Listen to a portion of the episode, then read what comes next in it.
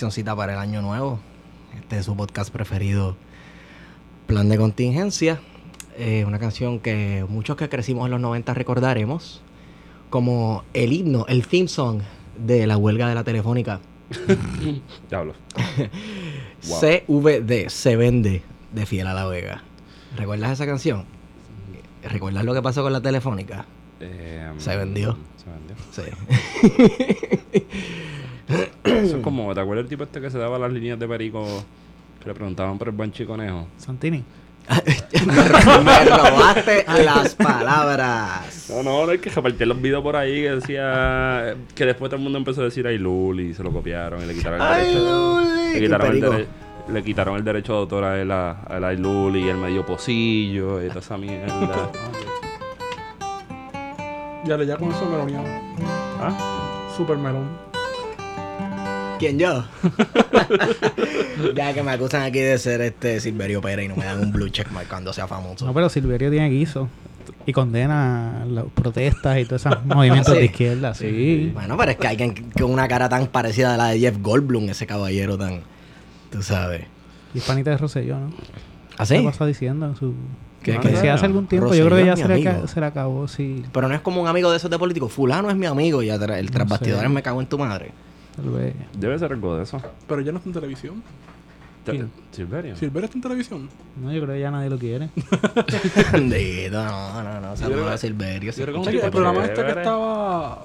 Andaba el cara que No. se llamaba. Sí, él estaba ahí antes. Que pero- todo, cuando no habíamos nadie que, que pudiera conducir el programa, lo llamaban a él y el, y el programa terminaba con los ratings. Ya. Bien jodido. Bendito. No, Silverio es un tipo bien, bien chévere. Yo me acuerdo cuando escribía columnas así condenando a, a las protestas contra el teatro y la privatización del teatro y esas cosas.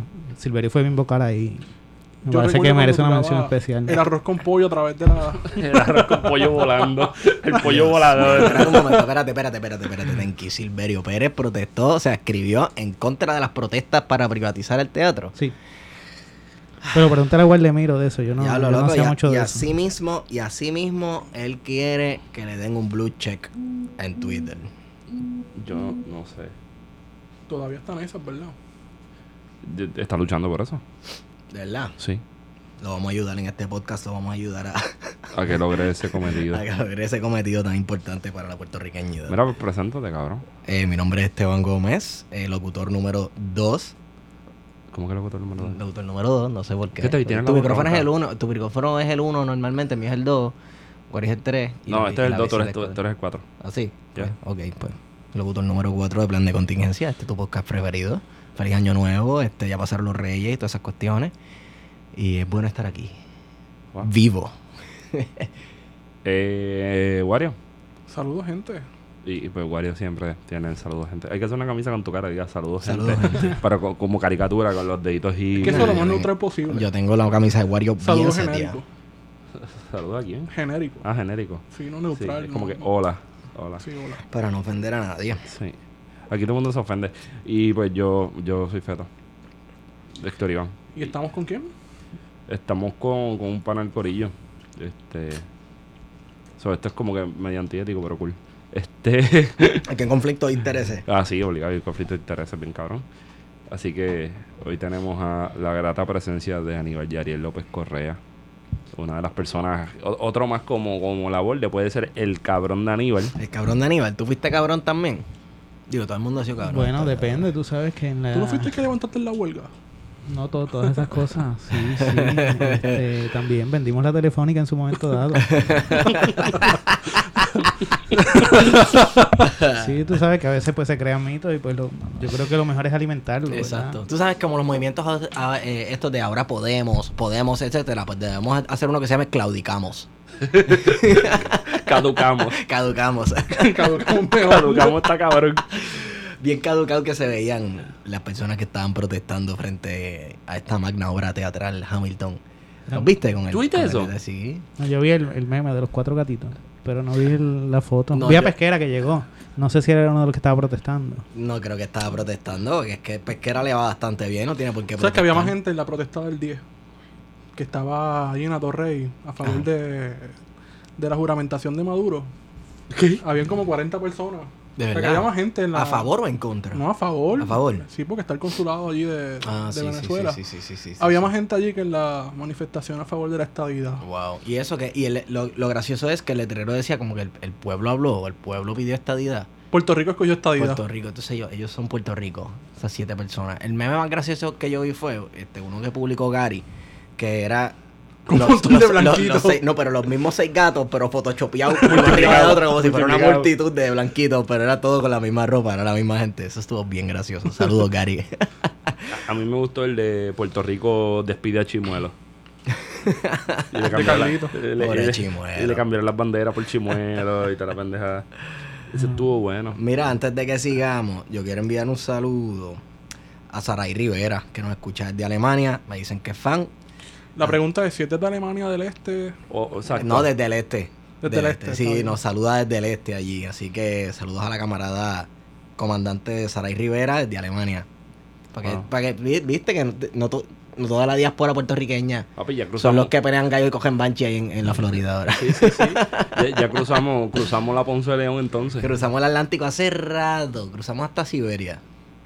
Oye, es verdad. ¿Es verdad? Llegamos a la Siberia. ¿En serio? Sí, Sí, sí, sí. Un sí. rito, un rito la semana un pasada. rito nos regalaron, mira, nos regalaron unas cositas. Esto, esto es de verdad, esto es de la época, unos pines Oh, soviéticos. esto está bien duro. Sí. Para que sepa. Pero en temas más, en temas menos importantes, porque estos temas no Están son- relacionados, to- Hamilton, to- con lo que vamos a hablar. Por eso, eso no es importante, porque, porque ¿dónde iba a ser Hamilton? Teatro de la Universidad de Puerto Rico. Y, y por ahí se puede amajar el guito. ¿Tú te imaginas que se hubiese estado llevando a cabo el musical y hayan enviado esa carta al Middle State en plena presentación de la obra de teatro? un bar de mierda encima de todo. Bueno, ¿Qué hubiese pasado con la exposición internacional que íbamos a tener? lo bueno hubiera sido que el último día de Hamilton pues era el último día que le dieron la Middle State a la UPI para que para cejarla. O sea que pues, teníamos hasta el último día. Hasta el último día. Cierre casi poético. Esa cabrona. ¿Qué está pasando ahí en la universidad con bueno, Middle State? con Middle State. ¿Por qué llegamos a esa declaración de Chow Scouts? Mira, hay, hay dos razones principales. Una de ellas, según dicen por ahí gente que sabe más que yo de estos temas, que, que se debe a que no entregamos los estados financieros auditados del año eh, 2017. Eh, que se supone que se iban a entregar en diciembre, pero previo había una fecha que se supone que, que iba a ser este en septiembre. Así que ya es una fecha que se ha ido posponiendo y que no se ha cumplido con eso. Sin embargo, hay otro asunto que se le ha dado menos importancia, que es el tema de cómo tú alineas los recursos fiscales que tú tienes con el ofrecimiento que, tiene la institución. Ese es un tema que pues tal vez es el menos para, para generar oposición o para destacar y evidenciar eh, lo que la ineficiencia de la Junta de Gobierno, pero es un tema que puede ser hasta más preocupante, porque Middle State lo que te dice es, tú tienes estos recursos, o co- con qué recursos tú vas a hacer ese ofrecimiento académico que tú O estás sea, que haciendo. estamos diciendo que el plan fiscal de la universidad está condenando a la misma universidad a, a una posible pérdida de la acreditación. Eso por un lado. Este, por otro lado, pues la ineficiencia de la gerencia administrativa, pues eh, no- ha, ha logrado que, que no cumplamos con las fechas establecidas de entregar un reporte de que, pues, cuáles fueron los gastos y todo lo demás. Pero ven acá, cuando escogieron a, inicialmente a Hillman, Ajá. no, no supuestamente que era un experto en, en acreditaciones y toda la pendeja. Pero es que aquí A todo el Rambo. mundo es experto en a todo. Rambo, él no era que supuestamente Rambo, la pues, hostia en acreditaciones y...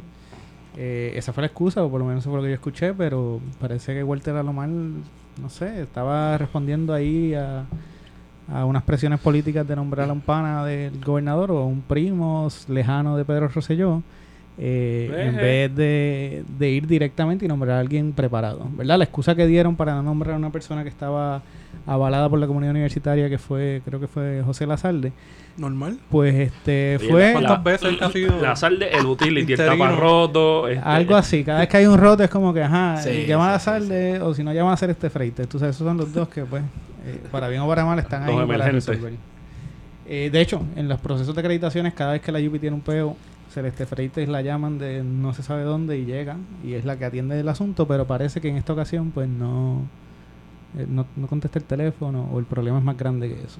Yo creo que el problema es más grande que eso, ¿verdad? Este, hay una gente allí que está sentada, que tiene el puesto, que tiene el título y pues parece que no sabe para qué, para qué sirve. Eh, y, eso ha llevado yo creo que hasta cierto punto a que se atrase el asunto de, la entrega de los informes de los estados financieros. Por otro lado, como bien señala, si tú le quitas chavos a la universidad, tú le dices que le vas a quitar 400 millones de dólares, pues ¿cómo tú vas a garantizar el ofrecimiento basado o bajo unos entendidos de que dentro de la gran nación norteamericana este pues vamos a tener uno u- u- una estructura mínima en los programas académicos, una cantidad de estudiantes mínima, una cantidad de profesores con unas plazas mínimas? Pues lamentablemente la institución no es capaz y ni va a ser capaz de con los recursos que tiene cumplir, a mi juicio, con hacer un- una buena representación ante la Junta de Gobierno, digo ante la ante la Middle State y ante y ante los otros foros para poder cumplir. Y eso va a llevar a una de dos cosas. O a que se tengan que identificar recursos adicionales para la Universidad de Puerto Rico, que eso puede ser aumentos de matrícula mayores, eh, o eh, la decisión final de que ya el tema de hacer unos cambios profundos en la estructura administrativa y en la cantidad de recintos que se tiene, pues hay que empezar a discutirlo, hay que ponerlo sobre la mesa y tal vez tomar decisiones más aceleradas. Sí que por la fuerza están empujando la consolidación de recintos o, o eliminación, si, es re- si acaso de ellos, como una posible solución. Eso por las fuerzas de, de, de, de- De la incompetencia. de la incompetencia y, y de la, y de la visión en, en reducir ¿verdad? y la austeridad como, como forma de vida. Por otro lado, eh, la reducción poblacional nos está dando. Este, Claro. es un asunto que, que- Es una que realidad. Está ahí.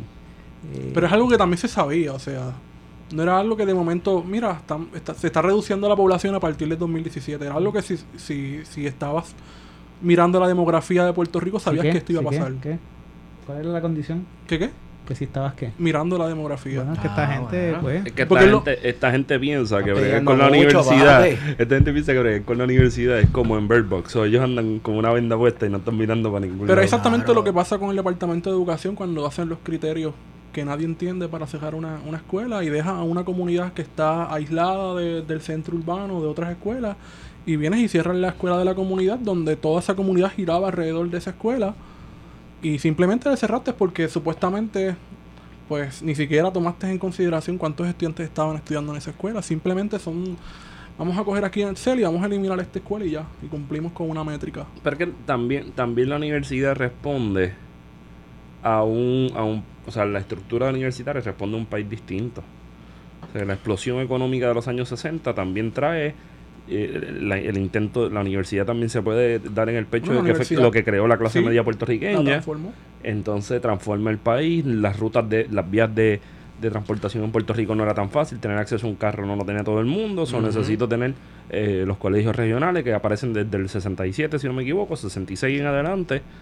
Eh, pero que esa no es la realidad ahora mismo de cómo estamos viviendo. Eh, tenemos, por otro lado, tenemos duplicidad de, de- de- de grados en todas las universidades. Prácticamente se dan las mismas cosas en, en todas las universidades, con raras excepciones. y entonces a eso también se le ha pichado. Se le ha pichado eso y, y un elemento adicional es el tema de la, de, de la informática, ¿verdad? Cuánto hemos adelantado ahí y cuánto eso se ha transformado en los procesos internos dentro de las instituciones o en el ofrecimiento académico. Este, para bien o para mal, todavía estamos mirando la universidad como un proyecto donde hay una sola institución que desde principalmente San Juan, Río Piedras, Administración Central, se establecen los criterios para las 11 instituciones, para las distintas regiones del país. Y yo no sé si eso está dando resultados, la realidad nos está dando en la cara de que hay que hacer algunos ajustes para brindarle mayores autonomías a la hora de tomar decisiones, pero mayores reclamos también de que sean más transparentes en el uso de los fondos públicos. Yo creo que los escándalos que surgieron también como a, eh, a partir del 2010 para acá demuestran que sí que ese- esa falta de transparencia en algunos de los procesos universitarios lleva a que tal vez tú le puedas llegar más recursos, pero no necesariamente se ven de forma eficiente traducidos en, en mejorar eh, o, en, o en ampliar la oferta académica. Bueno, pues país. entonces lo que pasa es que he escuchado por otro lado, tú, lo- ustedes todos me están hablando de problemas administrativos. En ese sentido que eso sea lo que mire la Middle States este, a la hora de tomar una decisión en cuanto a la acreditación de la universidad. Pero a mí lo que me dicen en las noticias es que, que son ustedes los peluces revoltosos que están... Pero ustedes, ustedes, Ustedes.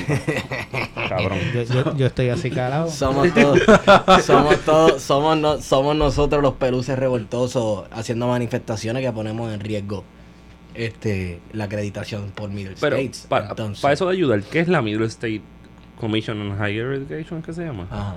Por Bueno. decir el nombre. ¿Para qué funciona esto? La, la Middle State básicamente la institución que sirve como garante o como, como pues este que utiliza el, departa- este, el Departamento de Educación Federal para decir si esa institución debe recibir fondos de, de educación federal o del gobierno federal o no. Eh, ¿Por qué eso es importante? Eso es importante principalmente porque están atados ahí los fondos de becas y de préstamos estudiantiles que recibe la universidad, pero no se limita a eso. Los fondos de investigación con fundaciones como la National Science Foundation, el Instituto Nacional de la, Cien- de la Salud, eh, la NASA, entre otros, también miran eso a la hora de decidir si te van a dar este recursos eh, a la institución o no. Así que hasta cierto punto, pues, pues tiene, eh, especialmente en cómo se ha configurado el espacio académico y el espacio de desarrollo de conocimiento en Puerto Rico, tiene bastante importancia, Ujú. querrámoslo o no, eh, en el país. ¿Hay otras casas acreditadoras? Que, Dependiendo, universidades. dependiendo de la región de Estados Unidos, eh, eh, hay una casa acreditadora. Este, Y en- también están las que son por, por departamento, facultades, ¿no? O sea, por, Por disciplina, programa, por ¿no? disciplina. Sí, la, la eso- State viene a ser como que la primera para ver si el Departamento de Educación te da chavos o no. Las otras pues ya son más, eh, dicen que son más enfocadas en aspectos de calidad o, o- o de peritaje en una de las áreas. Por ejemplo, está la... Hay unas que acreditan las escuelas de administración pública, hay otras que acreditan eh, las escuelas de educación, las facultades de educación, que creo que en nuestro caso es CAEP ahora, antes era ENCATE. Eh, y así sucesivamente, dependiendo del programa que hay, hay una casa acreditadora que es como que yo soy el, la disciplina, eh, somos la gente que podemos garantizar que esa disciplina más o menos cumple con, Con unos algunos estándares, estándares, sí. Y internacionales. en humanidades estamos el garete. Y pues, sí. o sea, Así somos. Yes. Anarcos. ¿Qué pasaría si se perdiera la acreditación? ¿Qué pasaría con los diplomas, por ejemplo? mira, en términos de los ¿Tendrían el diplomas- mismo valor que tienen ahora? Por ejemplo, un diploma de humanidades. Bueno, pero eso lo podemos problematizar heavy. ¿Cuál es el valor de un diploma ahora mismo en las condiciones que estamos eso viviendo? Lo tiré O sea, sarcásticamente, pero... Ah, sí.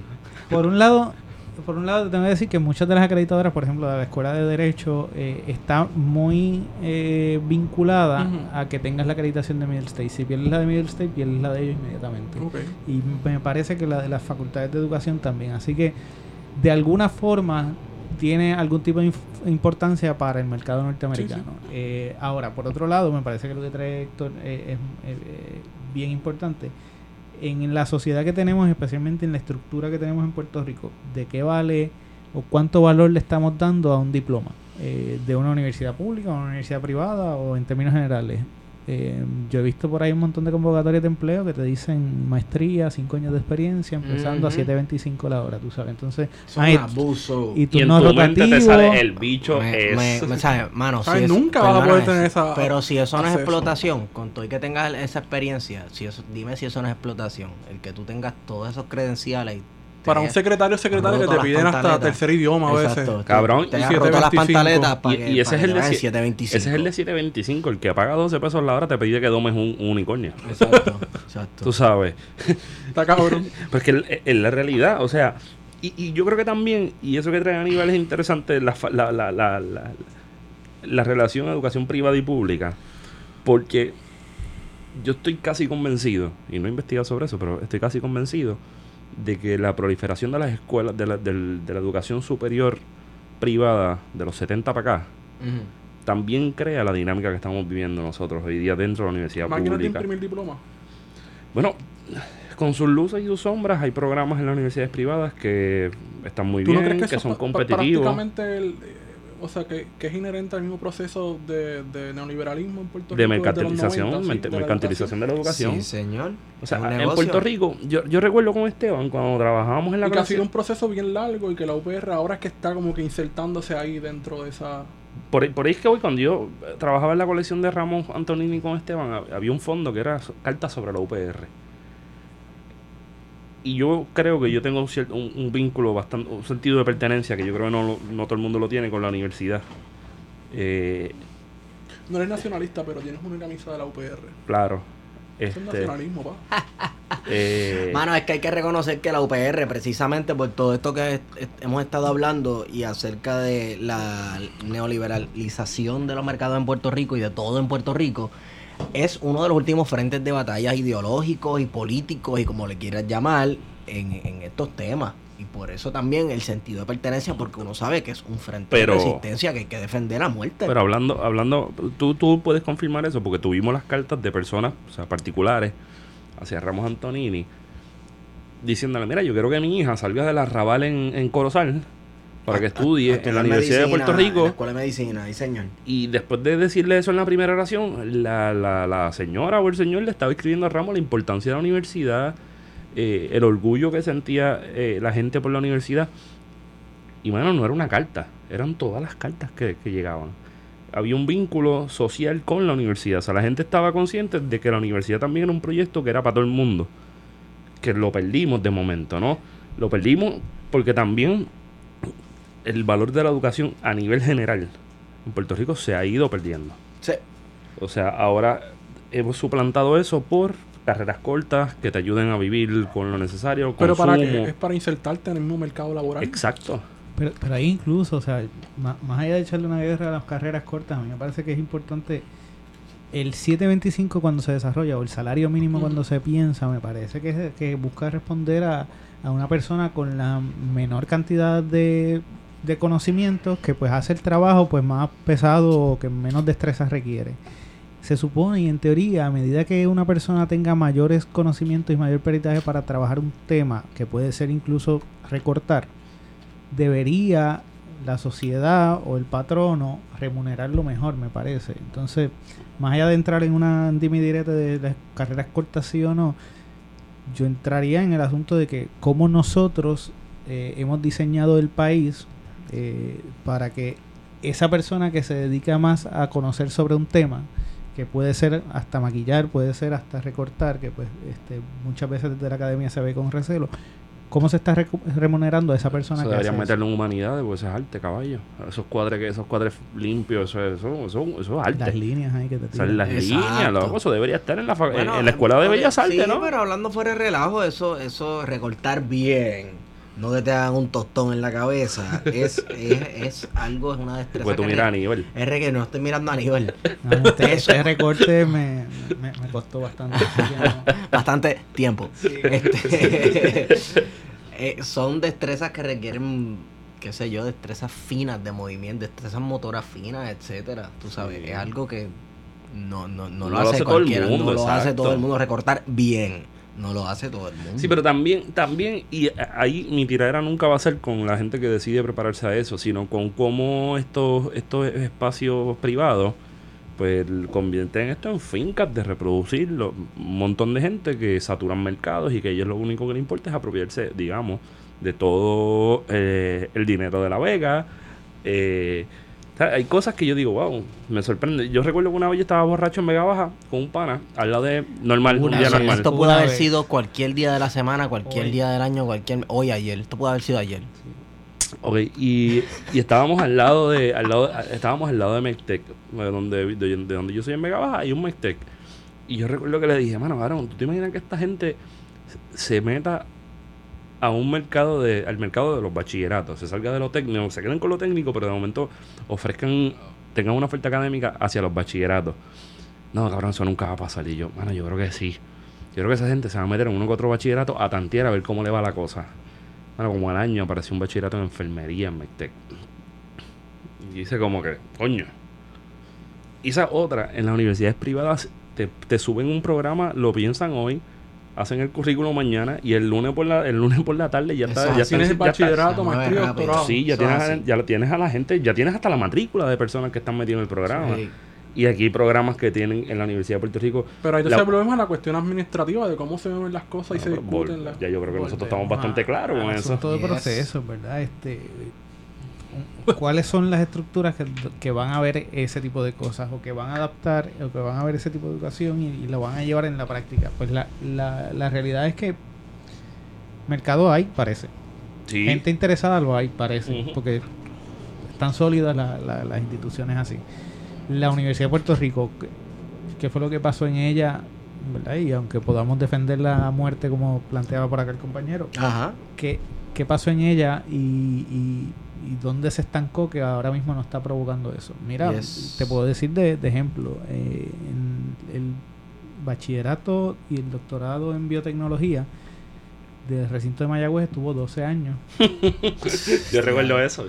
Entre la, el recinto de Mayagüez y la vicepresidencia de Asuntos Académicos de la Universidad de Puerto Rico. Por Entonces, pas- yo pasé por la junta cuando estábamos hablando de eso.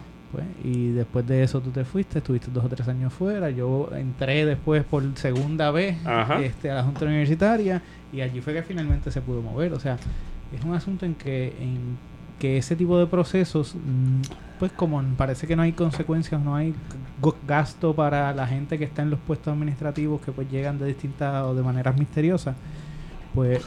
De, de dudosa reputación. Tiene que ver con el diseño de la propia ley universitaria.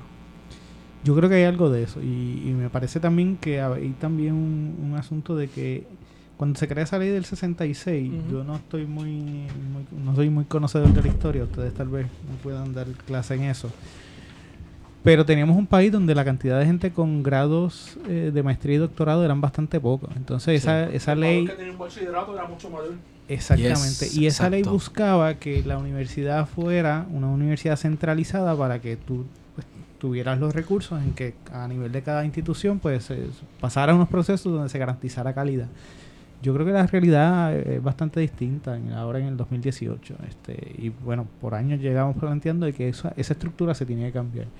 En un momento dado, en los 90, se planteó que había que darle más autonomía a, la- a lo- a los recintos o a las unidades, eh, lo que provocó eso es que se repitieran las estructuras administrativas que se tenían a nivel central, pero no se les cedió poder, por ejemplo, para que después de que un senado académico viera un programa, ya se pudiera eh, poner en vigor o, o fuera directamente a la agencia acreditadora. No, lo que hizo fue que el recinto podía o la institución, la unidad podía desarrollar el programa, pero entonces pasaba por una nueva Un filtro. un nuevo filtro que no le daba ningún valor añadido. Entonces, pues, ahí en el proceso de desarrollo, yo puedo dar fe de que me, me consta que en reuniones este el recinto de Mayagüez boicoteaba activamente a, a la, uni- a, a la unidad de Utuado porque ese programa de agricultura ellos no lo querían. O también recibí acercamientos cuando estuve en, en alguno de esos cuerpos donde decían, ese programa de Mayagüez se parece mucho a este de Río Piedras, así que boicotealo.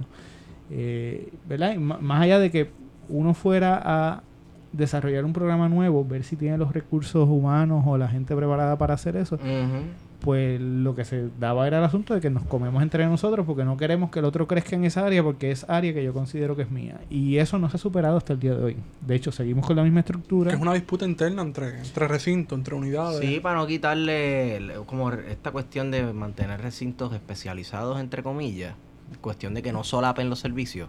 Sí, y pero, pero curiosamente eso no ha llevado a que, a que se elimine la, la, la repetición de curso, de, de, de programa. A veces tenemos el mismo bachillerato en 10 recintos. Eso es así. Y entonces también sería como una cuestión que tenemos que cuestionar bastante. Se supone que entre nosotros nos estamos o nos velamos y tenemos esa estructura para que vele que no se reproduzcan los programas, pero a la misma vez sí están. Eh, tú puedes ver eh, muchos bachilleratos de administración de empresas que están calcados. O biología, por o ejemplo, que biología o Sí. ese tipo de todas las cosas. unidades. Sí, sí, sí, sí, sí. Eso es lo que queremos, eso es lo que necesita el país, eso es lo que necesita la región para desarrollar una cuestión de desarrollo económico regional. No me parece.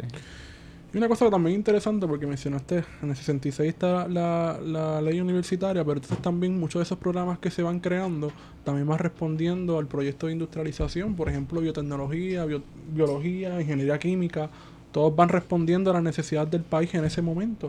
O sea que hacer una revisión también de, de esa, Ah, ahora de que tú traes eso. Ahora que tú traes eso, yo me acuerdo. Recuerdo una vez que estaba teniendo esa conversación con Juanchín Mercado. Y él, Juanchín siempre era bien burlón, siempre se burló de mí, eso es bien chévere. Y, y Juanchín me dice como que, ¿por qué tú crees que este recinto tiene sentido? ¿Qué es lo que se da aquí? Y a mí no me, no, no me cuadraba que el programa de sociales tenía, qué sé yo, menos de ofreciendo grados en, eh, fuera de ser un departamento de servicio, tenía como, en ese momento, como 15 años. Eh, humanidades seguía siendo un departamento de servicio, matemáticas, qué sé yo. Obviamente los programas articulados y de momento viene y me dice, este recinto está hecho para las farmacéuticas. Ujú. Y le metieron en los 80 un programa de salud animal porque estamos rodeados de miel de vaca. Matillo. Eso es así. Tenemos la, la mayoría de los hospitales grandes, o sea, que tienen muchos, muchos cuartos, están desde, digamos, Arecibo, Manatí. Arecibo, Manatí, por ahí para abajo hasta San Carlos en Areci, en Aguadilla y qué sé yo. Pues te meten un programa de enfermería, o sea que más o menos pues, se relacionaba totalmente con lo que hay en el área. Pero volvemos, si el demográfico, la sociedad, la economía sigue cambiando esa- esas dinámicas que se dan. Y En los programas- 60, exacto, en los 60 éramos el, digamos, no, no tengo la fuente, pero éramos el, el país con más cantidad de farmacéuticas por milla cuadrada. Si no, me- si no estoy fallando si esa es la medida, pero estábamos Bueno, saturados teníamos unas cuantas. saturados de, de, de farmacéuticas. Pues entonces tiene sentido tener un programa de, de química industrial, de microbiología, eh, de ingeniería química, como tú bien mencionas, Wario. Y de momento, pues, se van, porque el capital no tiene patria. Así que se van, se levantan, maletan go y te dejan el edificio allí tirado. Y tú sigues con programas que no es que sean obsoletos, porque son programas para exportación de un ejército de, tra- de trabajadores para eso es lo que tenemos. y Definitivamente. vayan. Definitivamente. Y tampoco, y, y- y como ibas tú diciendo Aníbal, o sea, la sociedad cambia y los programas no. O sea, por suerte, por ejemplo, nosotros en historia, en la UPI, pues, pues tenemos suerte que ha, ha cambiado una que otra cosa, pero dejar, Bueno, ah, que no tenemos que coger latín ni griego, cabrón. Y eso, Wow. eso, eso estuvo hasta los otros Hasta días. los otros días. Mi viejo cogió latín y griego. cogí y lo- latín. lo perro. ¿Tú viste el latín? Y No me después te voy a contar algo del latín de Marvin Santiago. Atillus mandus, tú sabes. Ay, virgen. Eh, en esa dirección, yo creo que vimos un ejemplo de cómo, por lo menos uno que podemos hacer referencia dentro de la universidad, de cómo se unió la comunidad universitaria, aún teniendo diferencias con que era bueno necesariamente lo- el producto, pero en el programa de, del, grado asociado en, tecnología aeroespacial. Que ciertamente podemos cuestionar que si ¿no? Lufthansa, Aguadilla, que si Lufthansa era lo mejor, que si el trabajo era lo, lo más adecuado, pero sí hubo a nivel de todas las estructuras dentro de la universidad un apoyo a que bueno, aquí hay una posibilidad de fuentes de, de ingresos para el país, pues vamos entonces a mover y a, Pero y era apoyar esa universitaria. Aníbal, porque yo creo que era una política pública desde la, la gobernación de Alejandro García Padilla, que intentó desarrollar toda esa zona noroeste de Puerto Rico.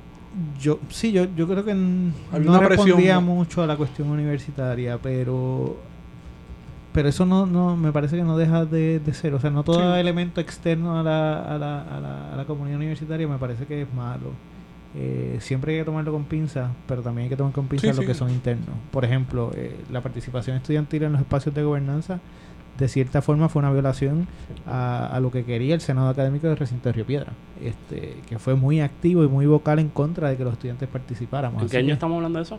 Estamos hablando de los, eh, de los finales de los 60, principios de los 70. Estás sacando tu tesis espacial. Sí, Me encanta. tengo- bueno, Sí.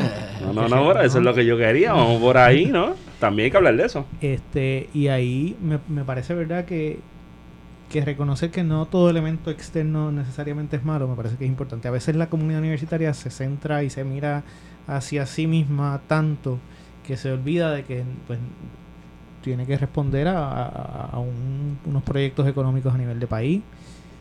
Tiene Lo que malo es que no para el país y no lo está haciendo. Tiene que, tiene que estar ah, regionalizado, entiendo yo, por lo menos atado a- a- al, al contexto donde está. Pero también tiene que ser mutuo a nivel. Tiene que ser mutuo. La universidad tiene que conectarse con el país y el país tiene que conectarse con la universidad. Lo que pasa es que ya se, eh, Si no había, hecho, ya si está. había una conexión ya se, perdió, rompió. Se, ya se ve como esa gente de allá, los peluches de allá, es por allá. Elitista. Exacto, La también izquierda de está- caviar. También están las Eso acusaciones otro- de elitismo que, vamos, alguna base y fundamento tienen.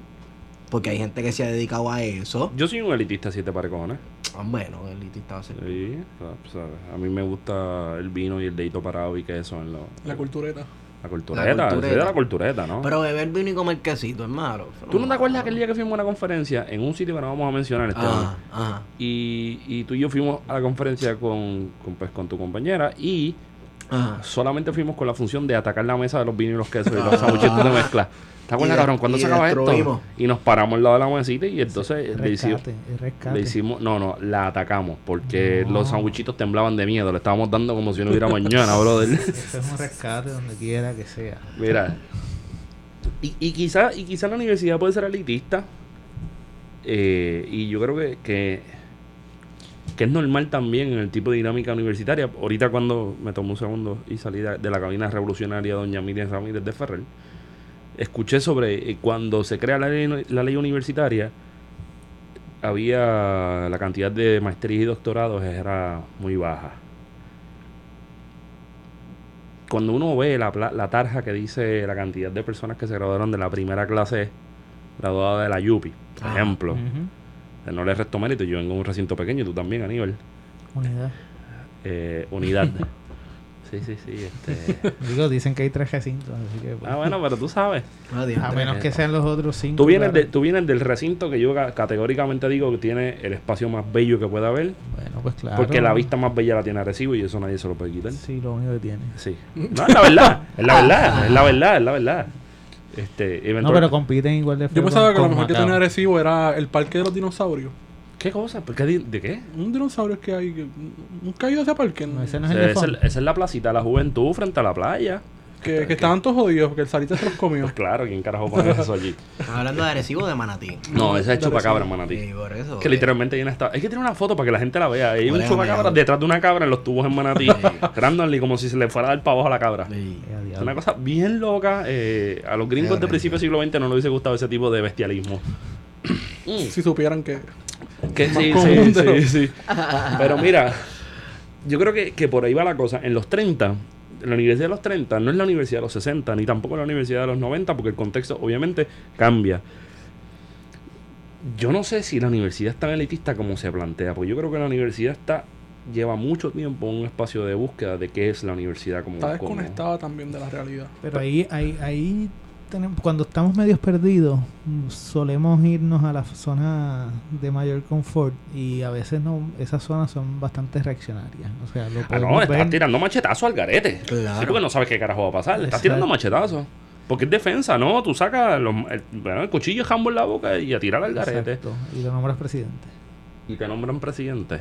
Sí, sí, le pones el cuchillo de ramo en la boca, ¿no? ¡Ah! duro, duro, duro. Pero por, por ahí va la cosa. Este, por ejemplo, lo que pasa es que a, a mí lo que me gusta de, este- de esta discusión que estamos teniendo con alguien que, pues, yo siempre he dicho que, como dijiste ahorita, tú sabes más que yo. De la gente que sabe más que yo de los procesos de gobernanza de la universidad. que No sé mucho. Tú no sabes mucho, pero sabes más que yo. Ah, bueno, Y pero estamos ahí. Sí, eso es. Y, y en, el- y en algunos momentos trabajamos juntos y todo, ¿verdad? Pero sí, loco, el Consejo de Sí, Río no, Piedra nos no. pasó por mala bata, mano. sí. Este. Saludito a Chopper. Saludito a Chopper también. Él escucha este. Yo lo sé. Yo Quiere sé venir lo- para acá. Él quiere venir para acá, pero Sí. tacho, sí. Anda. No. Te deja ser tan gente tan reaccionaria así. Yo te, yo te haría Cristian con la única obligación de que me hable de taekwondo en Puerto Rico. De algo que yo creo que, pues. Mira, de hecho, está, está trabajando unos temas ahí de deportes que me parece que pueden ser interesantes. A ver, Ah, María, ¿sí? el próximo Bernier Mira, a ver. Ay, Dios mío. Lo único que Bernier, pues. Le queda. No, tiene Le una- queda. La cabellera está más fuerte. Por eso. La flamante cabellera de Bernier. Yo, Cristian, Cristian. Nosotros, nosotros jodemos con Cristian, pero Cristian es un tipo chévere. Cristian es un tipo chévere. Este, pero yo tuve esta conversación un, poco con Aníbal Antiel. Esta línea, porque pues, para cuestión de, de sentarnos a hablar hoy, pues hay un poco que abrir un, un cierto canal, ¿verdad? Y era que, y me gustaría escuchar mucho más sólido la opinión de ustedes dos, ¿verdad? A veces. Ajá. En Puerto Rico hay cierto. Los discursos se aplican en algunos casos medios al garete y, y, y marroneados que, hasta, que quepa hasta lo último. Jalado por los pelos. Jalado por los Mm. pelos. le aplicas la dormilona y lo sueltas ahí a ver qué carajo pasa. Y, y de momento, de momento, pues salen estos tipos de discursos de la educación soluciona todo. Y yo no, yo estaba hablando con Aníbal y yo le dije, Aníbal, yo no creo que la educación lo solucione todo. O, o la educación es un privilegio. O la educación es un privilegio. Tienes que avergonzarte de, de haber Sí, estudiado la o universidad. la izquierda académica, comunista, privilegiada. Entonces se les olvida a los mismos que dicen ese discurso que tiene gente que tiene grados terminales y están cobrando 1.300 mensuales por, por clase, sin Sí, plan médico, sin... semestre. Ah, y entonces viven de semestre en semestre. De y entonces es bien fácil tú señalar esa mierda. Porque ¿para qué, ¿para qué carajo tú tienes un grado terminado, un doctorado? ¿Para, para estar hablando en la radio? Digo, ni, No, no, hay para, gente que ni para hablar en la radio lo que necesitas es un, ser doctor y ya. Sí, ahí sabes de todo. No te creas, pues. y ta- también fotutear. Si eres el máster fotuto, estás en la radio. También. Ah, sí, ahí también consigues guiso. Y si sabes de croquetas. Los croquetólogos de por la mañana. ¿No las escuchas los croquetólogos? Yo escucho Radio Universidad por las mañanas. Buen plug. Buen plug. Un saludito a, a Miguel. Miguel y Aistra. Y a Istra también, ¿no? Sí, pero a veces hay buenos hangueos que mencionan por la mañana. ¿no? Que sabes, estoy trabajando, estoy dando clases, De- de- no puedo. de- fíjate, precisamente con esa gente yo quisiera beber, pero que ellos estuvieran en mute. Que no dijeran un carajo. Estuvieran invitándome, invitándome Ah, todo el ellos pagan, whisky. ellos pagan. Obviamente. Ellos pagan, no hablan y yo estoy chévere al lado de ellos. Que se joda. No, no, no. No, No, no. no, no, a mí me- no, no. Pavón Roca tiene cara que coge unas Pablo, que... Pavón Roca se Ah. nota que, que Pero el otro día jangueando es está. un titán. yo, yo quiero el Está truco de, de bregar con. ¿Verdad? Yo tengo. bregar con. Él tiene que estar picando para los 60, si no es que los tiene ya. ¿Qué? Pavón Roca. Janguean Ajá. ja- janguea, se jalta con y al otro día 9 de la mañana Con Rubén. Sánchez, los dos jangueando. Exacto, en el entonces yo, entonces yo Espérate, a Rubén Sánchez yo le he visto jangueando y le he saludado y todo. Y Rubén Sánchez es un jodedor del jangueo. Con eso lo voy a decir todo. Mira, yo, yo- yo digo, como estos cabrones se saltan de y el otro día Juven está a las 5 de la mañana hablando mierda. ¿Será que ese carro no se acostó dormir? Llegó. Ah, eso, puede- eso tiene sus posibles explicaciones, pero no Sí, vamos a entrar en sí. esos detalles. Ah, no, no, no, no, no. Ni trozo, tú dijiste. Hay- no, no hay- creo. Hay, hay pocas formas de tú estar set. No, la la experiencia. universidad. Minutos. La experiencia, la experiencia. la Seriedad la universidad. Oye, y, habla, y, y hablaste. Coño, se trata de esto también. Y hablaste de Radio Universidad y qué chévere, porque eso es Un espacio que lleva tiempo amenazado. amenazado. Si eso le, le han tirado la suplex siete Chacho. veces. Ya, ya, ya mismo viene una pelea de sillas contra Radio Universidad, porque ya se lo hicieron a diálogo. Sí. que diálogo tenía una importancia, digamos, es que también Ah, ah, Lo que Ahí entra la cultureta ejemplo. Lo que también, pasa ¿no? es que Exacto. los espacios de difusión de crítica, el Estado no puede permitir que salga desde ellos mismos. pero es que tú, Tú piensas sabes. que la universidad es el Estado. Es del Estado, se supone. No, la universidad es de todo el mundo. Es de to- y el Estado el de que se diseño su- que ok, tiene ahora Una mismo. cosa es como son las cosas y como yo quisiera que fueran las cosas. El Estado se supone que sea de todo el mundo y la universidad también de todo el mundo. Yo Las quiero una no son así. Yo quiero ponerle a la Universidad de Puerto Rico una S. Y, y el Estado, pues como lo Universidad conocemos- Soviética de Puerto Rico. Ay, por favor. Universidad Soviética del Caribe. Este, Ah, no, eso suena como sagrado. Sí, no me ¿verdad? gusta. Sí. No. Pero el este, CAM es mejor. Ay, este cabrón. Pero Anyway. Yo creo que aquí está dando el traste con algo que también no queremos necesariamente aceptar. Este, la estructura, tal como está ahora mismo en la universidad, es para que sea en función de lo que quiere el gobernador de turno. Este, y eso Ah, mira desde la ley del 66. O sea, sí. Lo que pasa es que en la Eh, ley del, sen- del 66 la la- el monopolio político lo, lo tenía todavía el Partido Popular. O sea, yo sigo Claro. diciendo que el Partido Popular es una, es una, fue una dictadura, creó la dictadura hegemónica light en Puerto Rico. Y, y por eso es que podemos explicar a veces por qué el, el Partido No Progresista ha sido tan visceral contra la universidad, porque representa ese proyecto del Partido Popular, no representa otra cosa. este Por lo menos a grandes rasgos. Ajá. Nacionalismo cultural puro. o Estamos sea, ah, produciendo gente para las empresas extranjeras, porque no estamos produciendo para que sean los, los, los que administren eh, los medios de producción Yes. este, de- del país y O que se también de gente de- y gente para que se vaya del país. O sea, eso, eso a- hasta ahí, si vemos bien la universidad, no ha trascendido mucho ese proyecto político. Sí, no, no, no hizo transformación real. Exacto, y entonces pues yo creo que eso es parte de la misma crisis que, que- que está viviendo la misma universidad y que por eso que tú decías ahorita que estaba dando palos a ciegas. ¿Para dónde es que vamos? ¿Para dónde vamos como país? Nosotros mismos no necesariamente estamos claros y ya me parece que, que eso que llaman la izquierda del país tampoco está muy clara de para dónde es que vamos. Yo creo que nadie está claro. Nadie sabe para dónde carajo que No. va. Y ante Y- y momentos de incertidumbre, pues es fácil atacar, es fácil Está débil que la no tenga norte, que no tenga sur tampoco, o sea, que no sepa para dónde es que va y reciba los ataques que va a recibir. Está débil la universidad. Económicamente sí, yo creo. No, pero digo, por ejemplo, este silencio que uno escucha de parte de- del profesorado, por ejemplo. El profesorado tenemos que también, aun cuando yo puedo ser bastante crítico con el profesorado, el profesorado también está en una sociedad, en una, una posición bien vulnerabilizada. Este, llevan más de 10 años desde que Tony implantó las medidas de no, con- no contratar nuevos profesores. O sea que ya tenemos profesores que, para empezar, tienen 10 años o más, los que están en plaza o los que están...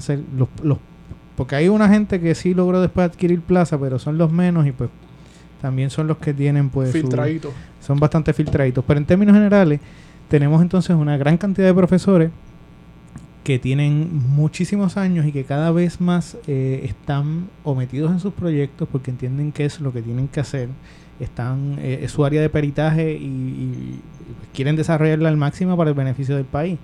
O tienen a veces, les exigen que den 4, 5, 6, 7, 8 clases más, entonces estén todos los comités que se supone que estén más, entonces se supone que estén supervisando tesis o investigaciones y ese tipo de cosas revientan a cualquiera. Este y, y llevan a que, a que haya una posición de desgaste por parte del, del profesorado del que tiene plaza y que no tiene tantos años de experiencia porque también por otro lado entonces tenemos una gran cantidad de personas por lo menos en el 2015 eran el 45% de los empleados de la universidad ya estaban en posición de retirarse. Entonces eso estamos hablando de una gente que si bien es cierto que pueden hacer unas contribuciones muy fuertes, no necesariamente tienen la estamina, Mm. la fuerza, la vitalidad para, para hacer las protestas, para llevar a cabo lo- lo- lo- los movimientos que se requieren. Así Y- que y- y no esa es la universidad que... y no solamente eso, y perdona que te interrumpa, nivel también traer nuevos discursos. Claro. Porque una vez yo conversé esto contigo en, en el Menendero. Teníamos a la luminaria de Toño Gastambide hablándonos de las cosas que él siempre habla, que son cosas que están entre lo real y lo ficticio, o lo maravilloso, pero es, es- es- es fe- es fenomenal escuchar a Toño decirte cuatro cosas. Y, y yo recuerdo que yo le pregunté a Toño así por joder, ¿por qué tenemos vacíos teóricos en la universidad? ¿Por qué de marxistas brincaron a posmo y no tenemos pues estructuralistas, estructuralistas y qué sé yo? Y Toño me dijo, pues porque no le dio la gana de contratar a nadie. Y no le dieron la- y no le vieron la importancia de traer nuevos conocimientos. Que pensándolo así, en los 90 esa pluma se abrió. Porque había una falsa, eh, un falso fronteo de que estábamos bien económicamente. Y mandaron un montón de gente a estudiar hasta, hasta universidades privadas de aquí mismo para tener sus grados y aduciendo que traían nuevos conocimientos. Yo creo que ahí, hay un- ahí hubo un- uno de esos grandes fallos. Pero, porque de cierta forma, pues la universidad está bien chévere que tenga y que utilice sus mismos recursos que ha desarrollado. O sea, la, la Universidad Nacional Autónoma de México es una que tiene un montón de profesores que son egresados de allí mismo. Pero estás hablando, algo, estás hablando de UNAM, caballo, no es lo mismo. pero ahí hay algo que planteaba también Fernán, lo planteaba bastante cuando Fernando Picó, cuando hablaba de... Papá, Sí, el, el, el papá de los gurú. pollitos, el gurú. eh, que planteaba ese asunto de que, de que cuando hagamos investigación tenemos que mirar más allá de Puerto Rico. O sea, no ver únicamente hacia lo que está pasando ¿no? como una cuestión más pequeña, sino de cómo nosotros nos insertamos en el mundo. Y a veces las investigaciones pueden tener ese fallo, que nos quedamos mirando Puerto Rico dentro de Puerto Rico y no Puerto Rico dentro del Desde mundo. otro cristal. Desde otro cristal. Ajá. Podemos seguir estudiando la misma situación de Puerto Rico, lo único que la mirada y, y- y- y por donde va a estar mediada esa conversación, que sean con unos referentes desde lo que está pasando en otras partes del mundo. Pues lamentablemente eso eh, que pasó en los 90, que no logramos desarrollar esa estructura para que se mirara ese, a este país desde esas otras miradas, me parece que está reventando ahora. Exacto. Y Igual que la criminalidad de la mano dura, ¿no? También. Por ahí está reventando ahora también. ¿Tú crees? Los 90 están reventando ahora. ¿Tú crees? Lo que faltaba de los 90, sí. No, pero si Rosselló le está dando duro. Me imagino. Me imagino. Me ima- me ima- ¿Viste? Con pesquera. Con pesquera. Y, y tardó en llegar a un caserío. Tardó en llegar a un caserío porque no le habían bordado el jacket. No le habían escogido las medias que él quería usar. También, pero- también. pero La- las medias eran, decía, este, decían Beverly Hills Cop. Pero. Fíjate, la, la única diferencia fue que Pesquera se tiró un selfie y no veía a Ricky como que tirándose aquí con esta gente. Dame un Sí, segundo, se dame lo un pues, segundo. Si estaba cagado. Tú Dame, piensas, bueno, dame no, un segundo. no creo que haya sido la primera Dame- vez que Ricardo Dame un segundo. Vámonos un poquito banal. Esteban, Cuéntame. lo que pensó Ricky, ponle voz. Tengo miedo. Tengo miedo. Olvídese el video. Entonces que tipo es mexicano. Tengo aparece miedo. Pesquera como este, esta persona tu- que puede ser tu tío o tu tío, que le regalas el iPhone y así Ah, sí. grabando. Grabando como que. ¿Estaba mira, grabando no o estaba buscando señal? como- Una de las dos. Uno ¿no? de Estaba esas. como así, como. Déjame hacer un live. Ok, ya, Mira, tuvimos pero- el momento pero- banal. sí, ¿Qué universidad? Digo, está bien, Aníbal escribió sobre esto recientemente en el Nuevo Día. Sí, pero de- déjame volver a- a- al tema. Llevamos 10 años sin contratar nuevos conocimientos. Bueno, contratándolos a semestre, Bueno, claro. jodidos, dándole... Por ejemplo, a mí me voló la mente que en el, en el LPM, creo que fue, en Humanidades, yo llegué a un salón, me iba, me iba a encontrar con Pancho, Pancho Moscoso, que si escucha esto, pues un saludo a Pancho, que él ahora es el heredero de Vico, siempre se lo ganó, el tipo está duro. Y yo no había ido al segundo piso donde está el mural de la vanguardia revolucionaria. Ujú. segundo, tercer piso creo que es. Y de momento, un salón que yo cogí clase, que para las personas que no han cogido clases en humanidades en la UPI, por lo menos en, el, en el LPM, los salones eran como, como medio entre incubadoras, un pasillo, y entonces ahí metían 20 estudiantes de una escuela, bueno, pues por las Ahí era noches, lenguas principalmente, ¿no? Ahí Sí, es ahí historia también. Historia. Pero como las clases de historia graduada se dan ahí, pues una clase graduada, pues depende del tema, depende del profe- la el profesor o la profesora, pues pueden ser 10, 12 estudiantes, como te pueden ser 5, y los meten en las incubadoras del Pedreira, que son literalmente un 10 por 10. Y tienen 5 estudiantes ahí en un seminario de lectura. Ay, yo Chévere. Con todos los laboratorios. y- Los laboratorios de, de las clases de idioma. Sí, sí. Y todo chévere, ¿verdad? Pero yo llevo un día, yo no estoy cogiendo clases, o sea, por tanto así no tengo que ir a un salón de clases y de momento yo veo que un salón de clases tiene cuatro puertas. Y dice, espérate, espérate, ¿cómo que un salón de clases tiene fucking cuatro puertas? Aquí era una adelante y una atrás y se acabó. No, porque fue que a alguien se le ocurrió y tuvo la magnífica puta idea de romper la pared, meter más pupitres, meter un profesor y un TA. Mm. ¿Con que ¿Con cuántos estudiantes? Con 80. So, me jodió tanto la mente que bajé y pregunté quién da clases en ese salón. Y me dijeron el nombre de una persona que yo detesto, que no voy a decirlo. Pero de todos los, de todos los arcángeles, a mí me cae bien. Sí. De Oh. historia también, el profesor que dices. claro. Pero- No me que- San Miguel- No, no me gusta ese. ¿No te gusta no me gusta ese. ¿No te gusta ese? No me gusta ese. Son clases usualmente introductorias, ¿no? Papá, Sí. pero de ochenta y pico estudiantes que le dieron una vez, salieron 12. Independientemente de los métodos o los filtros que él utiliza, que yo los voy a cuestionar por toda mi vida, aunque es una persona que se retiró del sistema de la UPR. ¿Está en México? No sé dónde está y mientras más lejos mejor. Pero... Anda, cara. Sí, loco. Yo nunca voy a perdonarle la colga que me dio en un examen de grado. Este... Ah, o sea que esto es personal. Ah, no, esto es súper esto- personal. es coincidencia. No es coincidencia, obviamente. Pero, pero a la vez que el país le está pasando factura a la universidad, la universidad le está fa- pasando factura no solamente a los estudiantes, también a los profesores, los también a los trabajadores.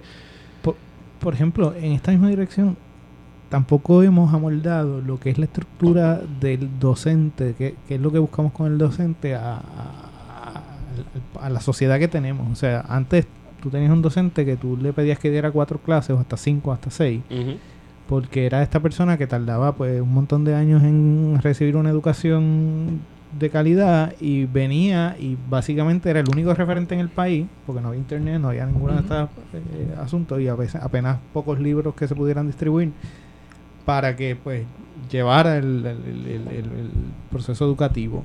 Ahora mismo con toda esta explosión del internet hasta cierto punto se está buscando que los docentes se enfoquen más en el campo de la investigación, bien que mal. Están produciendo conocimientos nuevos tanto desde afuera como desde adentro. Y lamentablemente ese espacio no se le ha dado a la docencia, eh, o por lo menos no con la fuerza que debería. Y se le requiere al- docente que además de dar sus cuatro clases o cinco clases o seis clases, Investigue. haga investigación. Entonces, pues una cosa no va con la ¿Y otra. con qué presupuesto? Exacto. Para empezar. Depende, o sea, depende del campo, ¿verdad? En, en historia, lo- con 20 pesos tú investigas. Este, Sí, sirve para café y y gare. para, y para gares, eso- exacto. Exacto. Ya, suficiente, ¿no? Suficiente en, filosofía, en filosofía son cinco, imagínate. Este, un cinquillo.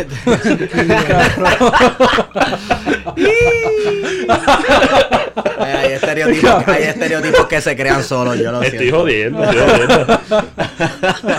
Pero por ahí, y- coño, te pone a pensar porque, por ejemplo, yo pienso que, que, que la gente que, que, que está a punto de retirarse, que ya llevan 20 años en la universidad, le quedan 10 años, yo pienso que tú sales de la academia, a ti te tienen que poner a investigar. Cabrón, Y este el ocaso año, de tú tu estás vida- hablando de Moscoso y Moscoso se retiró. Este año. Ya se retiró. Por eso este año. En diciembre. Por eso. Moscoso y Justi, dos, dos pérdidas grandes en el departamento de. ¿Y quién las va a llenar? Nadie. Héctor Iván Arroyo Sierra y Guarionex Padilla Martí. Ya no soy tan marxista para Y hace un año se murió. Eh, Que tú no eres, que tú no eres tan que, muchacho. Papi, yo dar una clase estilo moscoso. Moscoso es uno de mis lectores de tesis, eso está bien cabrón. O sea que nadie va a llenar esas plazas. Bueno, la- claro, no la va a llenar una persona, la va a llenar cinco, ganando mucho menos, Dando dando una mierda de clase, exacto. Entonces, sin plan médico, Sí, vacaciones de estudiante enfermedad. graduado. con- Oye, no necesariamente dando una miel de clase, lo que pasa es que tú pones las condiciones no, no, no, para no, que no, la no, persona no, pueda No, no, no. dar un, No un me curso refiero- de calidad. No, no, no me refiero a los méritos de No la clase, me refiero a incentivo. una mierda de clase que solamente una clase es lo que vas a dar. Ah, claro. No es como que si la clase Sí, tuya que está buena o esa mala. es tu clase que das en el UPR y después por la tarde tienes que salir a otra institución privada probablemente a, Estar media a, hora en el tapón. a a estar media hora en tapón y resolver con cuadrando con la otra llegar- clase. ajá, y muchos de estos docentes sin plaza lo que terminan es teniendo un montón de contratitos en distintos institutos para poder rellenar y llegar a fin de mes. pues porque de esa eso es es lo la que estamos hablando. Y ahí donde te das cuenta que está cabrón hablarle a un barbero sobre, sobre pico. Oye, pero nada, la- la- lo que tú, eso se resuelve de una forma. Eso se- tú Oye, nada elitista, pero está guisas cabrón. guisa, guisas con el gobierno y se te acaba el problema. Pero. ¿cuál es la- Yo creo que nosotros podemos tener claro que es la universidad que queremos. Sí, yo creo que sí. Aquí. No, Bueno, no, No, creo- no, no, yo creo que... Porque por lo, por lo menos, porque por lo menos para mí, la universidad que existe hoy día no es la universidad que yo quiero. Eso para mí es el punto de partida de cambiar las cosas. Sí, pero la universidad es Que quieres reflejo una universidad este, No, latinoamericana. no, no, es que la universidad de nosotros es, es latinoamericana. Es latinoamericana. es latinoamericana porque ¿Tú jugamos. crees? Es super queer. No, cabrón. Es y no Yo lo diría es. que sí, porque Sacho, Wario, es super queer. nosotros, aunque la estructura de gobernanza responde muy bien al modelo corporativo, a la misma vez hay unos espacios y unos acentos culturales que... O sea que en lo cultural sí se acerca más a, a- a Latinoamérica. Y porque se veía en la estructura del Senado académico en su momento dado que los rectores le daban mucha deferencia a esa estructura, que, que era súper importante, eh, la opinión del Senado académico. A medida que ha ido pasando el tiempo, eh, no sé si es porque el Senado ya se volvió una, una estructura que no tiene mucha funcionalidad en cómo está estructurada, Y el café o, ya no está o bueno. porque ya la gente que Ya está no dan llegando... este, eh, Ah, merienda. ¿Cortaron el café también? Yo no, sé si ido, en no yo, No, ya tú te... No, yo sé. yo me quité de eso. Oye, pero hay gente que dice, dile a Aníbal, hay, gente que me dijo que no lo voy a tirar en medio, dile a Aníbal que let it go. Aníbal después contestarle a esa gente. Sí. ¿Qué? ¿Qué dejé qué? No sé. Eso fue una profesora que te dijo eso, ¿no? Ah, sí, no, hay, hay, hay varias. eh, Recuerdo eso, eso fue- Varias personas que dicen eso.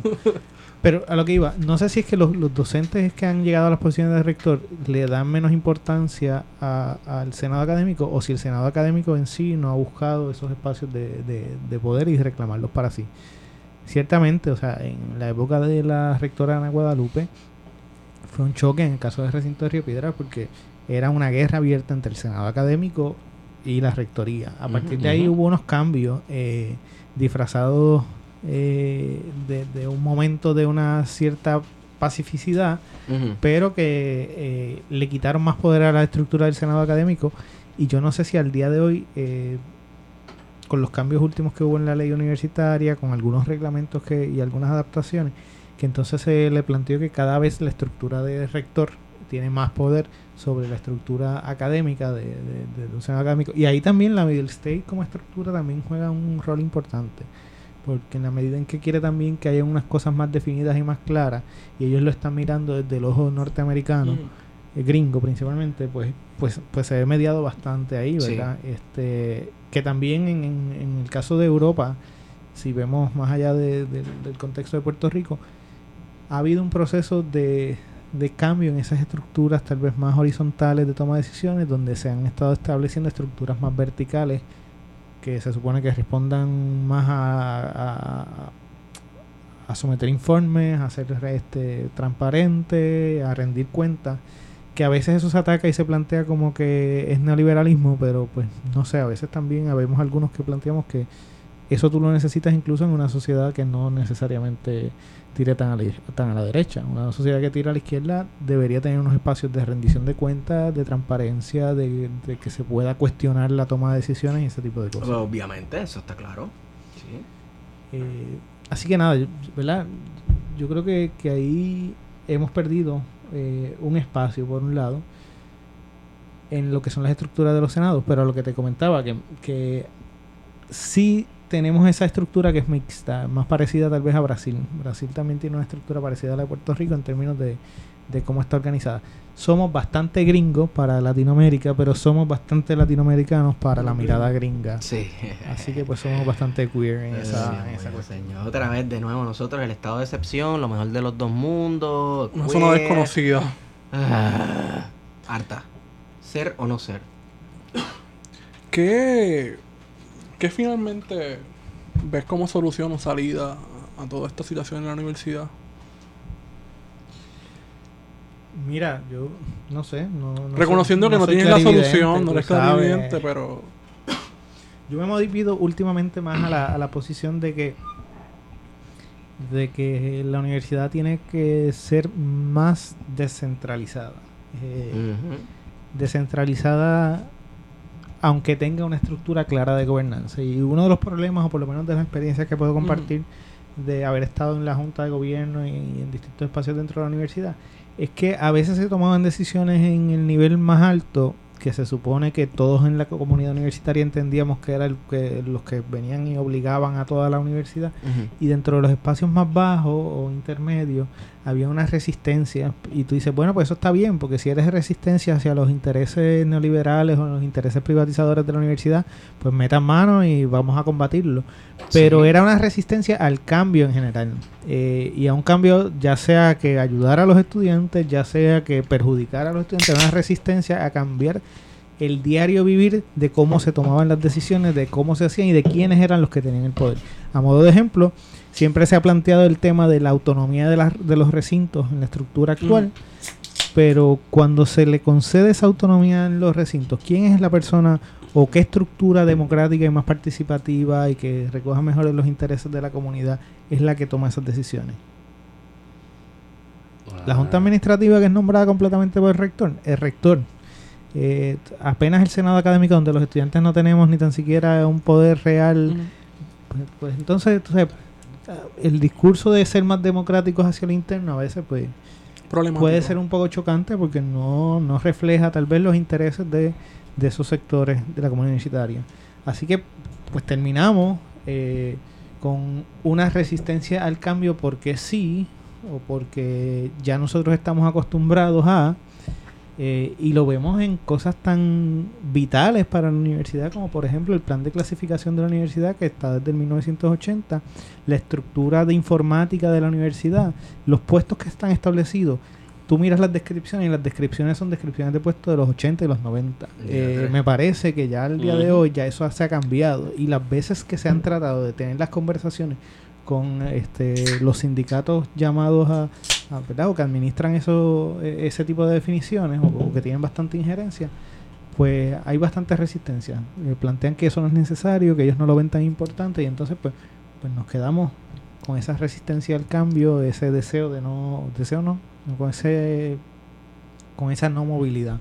Y luego se molestan cuando, por ejemplo, sale una un, comité de reforma universitaria desde el Senado porque dice es que nosotros la comunidad universitaria tenemos que, que, hacer esa reforma universitaria que nunca que nunca ha llegado, nunca ha salido de la comunidad universitaria.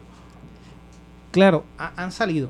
Eh, ahí sí yo tengo que decir que, han salido. Lo que pasa es que que parece que no han sido lo suficientemente inclusivas o, bueno, primero que no reciben el apoyo del Estado.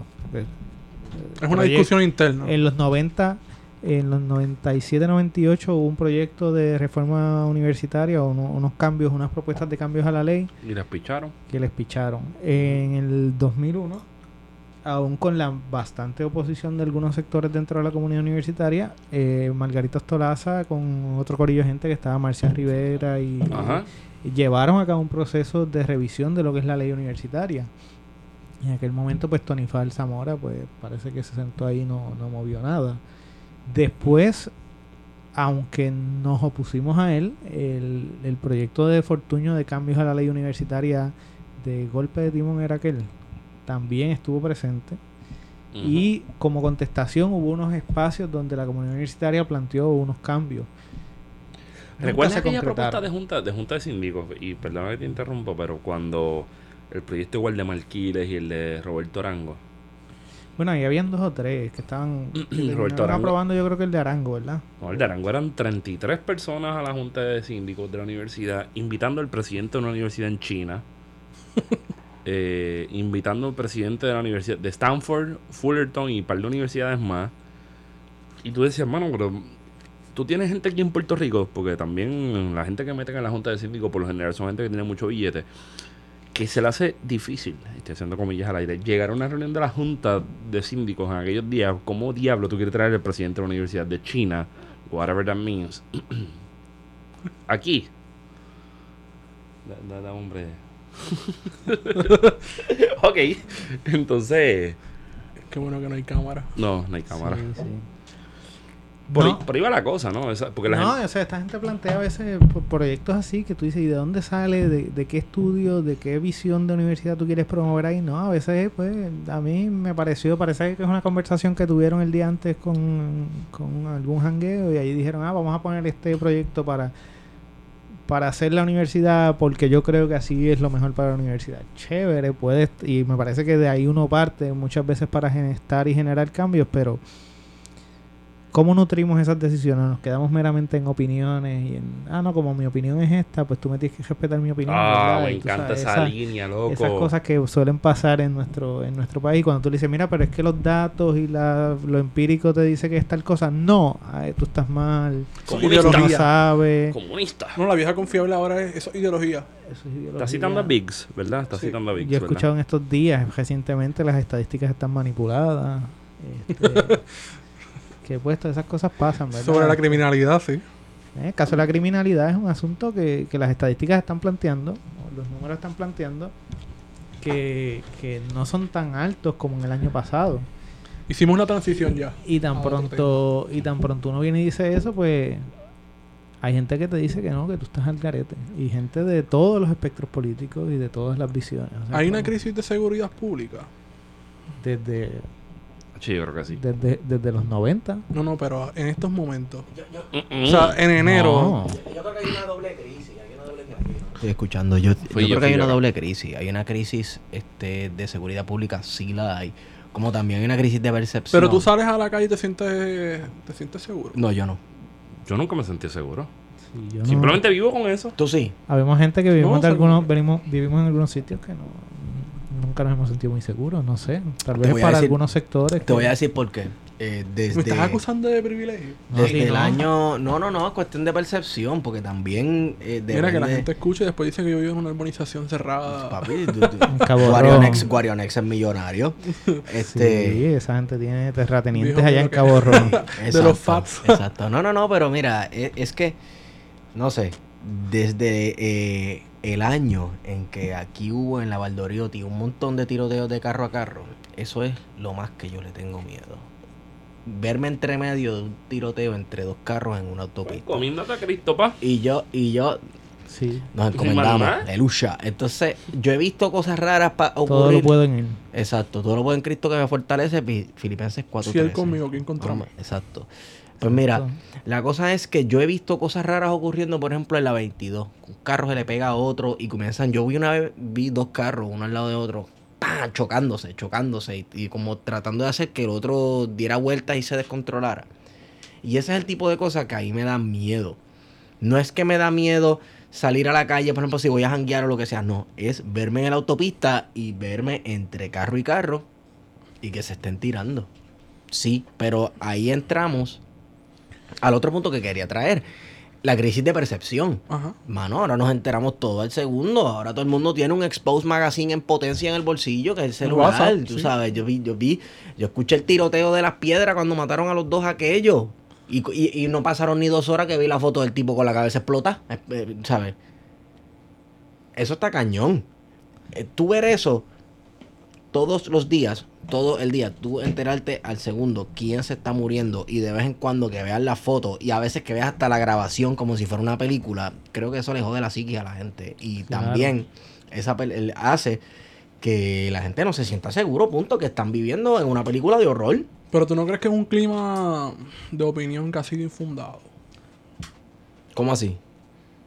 Con la misma narrativa en los periódicos, en los noticiarios, todo el día constantemente, que crea esa narrativa de que estamos inseguros, de que en cualquier momento podemos ser asesinados, víctima inocente de una sí, eso yo. está ocurriendo, pero eso ocurre precisamente por lo que estoy diciendo. Ya tú no tienes porque ya tú no tienes que esperar al otro día del periódico para enterarte, porque el periódico te lo está diciendo al momento por celular. La, la situación entonces de criminalidad o es que nos explotaron la burbuja. Pensamos y nos creamos y creí- crecimos pensando que estábamos en un lugar seguro, pero que Es una cuestión nunca lo fue y ahora mismo pues lo estamos viviendo. Exacto. Sí. Porque es la-. Porque está en la norma en muchos lugares, en muchos espacios está en la norma de, o sea, son espacios donde la violencia es diaria Sí. y de momento cuando esa violencia pasa en otros espacios como condado o quizás en el propio Isla Verde, donde hay imágenes, pues se convierte en una situación de seguridad pública Sí. Sí, es Claro, cierto. Porque ataca a unos sectores. a unos sectores. Sí. a los sectores porque que la estuvieron- violencia está llegando a donde no debe. Exacto. La debemos dejar entonces encerradita para aquellas personas que son los excluidos tradicionalmente de este país, que nunca Ajá. fueron parte del proyecto país de la modernidad. Y esos son los lugares que tú vas con la fuerza de choque, con la unidad de arrestos especiales y si puedes con la Guardia Nacional. Claro. Porque no hay chavo para sacarla. Y rompe, rompe las puertas, entras allí, te Que son los foto. lugares donde el Estado está ausente completamente y que de momento, para hacerse visible, va a ser una demostración de fuerza. Bueno, y va a ser una demostración de, de, de fuerza porque son los últimos estragos, o como quisiera llamarle, los últimos peos que se está tirando el Estado porque no le queda más nada, no tiene fuerza, está blandengue. Y pues vea, de- vamos a hacer algo aquí para disimular que le estamos metiendo duro y que estamos haciendo algo al respecto, pero la realidad es que el Estado no, tiene, no comanda ningún tipo de poder en, en la carretera, como dirían por ahí la gente, los cacos. Hay gente que diría que estamos en una crisis de esperanza más bien, de esperanza de que podamos insertarnos nosotros, eh, por un lado, a la, a la estructura o a la sociedad. La estructura de Este, poder. Por lo menos eso desde la juventud. Eh, yo yo que- creo que es algo que se percibe. Eso es producto de la exclusión. Claro. Este, me parece que, ¿verdad? Esto, esto bastante está mediado por este asunto. Esa pregunta de Wario está cabrona. Eh,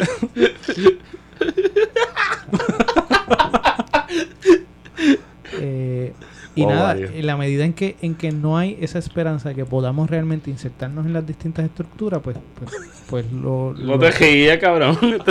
pues la gente que está que en algunos en algunos espacios más verdad que no, no, no- tradicionales pues los, los salen de allí y exponen su violencia o lo que viven lo que les es cotidiano lo exponen eh, en espacios donde pues como en condado in action y estas cosas verdad empiezan a, a- sentirse que están siendo atacados pero a mí me parece que, que- es un asunto de esperanza. ¿Y, co- y cómo, cómo conectamos este tipo de dinámica que se está dando en la callosa con la universidad? ¿Cómo la universidad tiene la, la capacidad de cambiar ese tipo de dinámica que se está dando en la calle? La universidad no tiene esa capacidad. Es una institución educativa y lo más que puede hacer es cambiar las mentalidades de las personas, dice Freire, que son las que están llamadas a hacer los cambios y las transformaciones. Este, que la, la, la universidad lo asuma como agenda, no sé, No, yo pienso que estamos tarde para asumirlo como agenda. pues que nunca fue su proyecto. El proyecto de la universidad no necesariamente era transformar la sociedad, la educación no está para eso. Ella no en sí no va a llevar ese proceso de cambio. Tenemos que nosotros asumirlo y empezar a decir qué cosas yo estoy haciendo mal qué cosas estoy haciendo bien para lograr fomentar la estructura que tenemos. Y eso desde los distintos espacios, porque a veces siempre queremos mirar al otro como el responsable, el culpable de que de que es el todo es culpa de la corrupción, todo es culpa del Estado, todo es pero a la misma vez en términos de cómo nos socializamos, cómo nos estamos relacionando, cuál es la sociedad de consumo o la sociedad que estamos eh, en ese aspecto eh, provocando y permitiendo o por la que estamos luchando que está dando paso a que a que eso se siga se siga eh, desarrollando. No sé, yo para contestar preguntas no sé. Sí, es que, es que exigirle eso a, a la universidad, que lo haga single-handedly, es como exigirle a y Calle 13 que resuelvan los problemas de la isla. Eso no fue lo que hicieron en Twitter. Eso es lo que siguen haciendo. Lo que pasa es que, este, eh, mano, no sé, no sé qué está... pa- Digo, vamos, estoy siendo... Esto ¿Estás fue- seguro que tú quieres hablar de eso? estoy No, yo no quiero hablar de siendo- eso. Yo quiero hablar de eso toda la noche, puedo hablar. No, no, no, Eh, no. Eso, fue- es- yo sé que eso no es una- una nota, es un episodio. es un episodio. Este, rezagos de la influenza que me dio. Este, ¿Tuviste influenza? Sí, mano, bien fea. Eh, la, la CIA me dio con todo las últimas dos semanas y una influenza bien fea. Una Me, influenza. me bien dijeron que después de, de tomarte un café en una panadería cubana fue que te pasó eso. Posiblemente. No sé. Me la contaminaron con el virus. Sí. Con... ¿Qué, pedi- qué pediste? Eh, ¿De croquetas de jamón o de bacalao? Lo que sea que pedí, la mojé en el café. Porque yo pido croquetas, lo que sea, y lo mojo en el café. Como debe yo ser. creo que yo me pido una, una taza Are- de café. y- Y la mojan en el No, café. exacto. Coño, pero las arepas con café. Guarionex. ¿Qué es si una arepa para Wario? costillas en un plato y una taza de café, yo voy a mojar las costillas en la taza de café. Porque yo soy un puerco. Qué rico. Estás hablando de René y Bad Bunny. Ah, bueno. este te cortó la línea a propósito. No, pero Sí, sí, no, sí, es porque que, entonces es que- le- no, quiere eso- entrar en aguas no, profundas. No, no, que no. ni tan profundas son esas No. aguas, pero son Gordo, pero es problemáticas. que eso, eso es un episodio, eso no es una nota. Ah, eso bueno, es para el pues vamos, a discutir, vamos a discutirlo para el episodio de cómo le estamos exigiendo a quién puñeta le vamos a exigir en este país, a esos dos Oye, anormales. ¿tú- tú- pues, ¿te atreves a grabar un episodio con nosotros además de la nota? Hacemos lo que haya que hacer, no olvides. Vamos Ante- allá. Antes de que se- antes de que vayamos a ir un poco cerrando. Yo creo que yo creo que Yo creo sí que. la educación, dame un- estoy, esta- eh, yo creo que La ruta eh, eh, plan. eh, Plan ruta. Ruta Plan Batty Boy. Hemos Mira. una canción este afrocaribeña. Vamos a hablarla clara. Yo creo que, que, el, que, el, que la educación sí tiene una función de humanizar la gente. Y tenemos que crear más seres humanos que, que se solidaricen, que entiendan el entramado social en el que se encuentran, que problematicen y que se piensen distinto a lo que normalmente está pidiendo el consumo o está pidiendo las estructuras del poder. Creo que, creo que con darse cuenta de, no, no, darse, en- darse de- de, darse darse de cuenta de cómo tú encajas o no en tu entorno es suficiente para entonces eh, causar un tipo de efecto dominó. Pues, ¿Dónde yo estoy? Porque yo estoy parado aquí. ¿Qué está pasando? A diablo, pues esto hay que cambiarlo. Porque, por ejemplo, yo, yo estoy pensando en, en- en el país que más consume droga en todo el planeta, es los Estados Unidos. Ajá.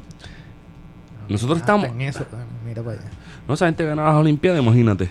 Ah, Oliendo perico son unos duros. Ellos tienen, que ser los, ellos, ellos tienen que ser los número unos en todo. todo. Very good. Eh. Mira.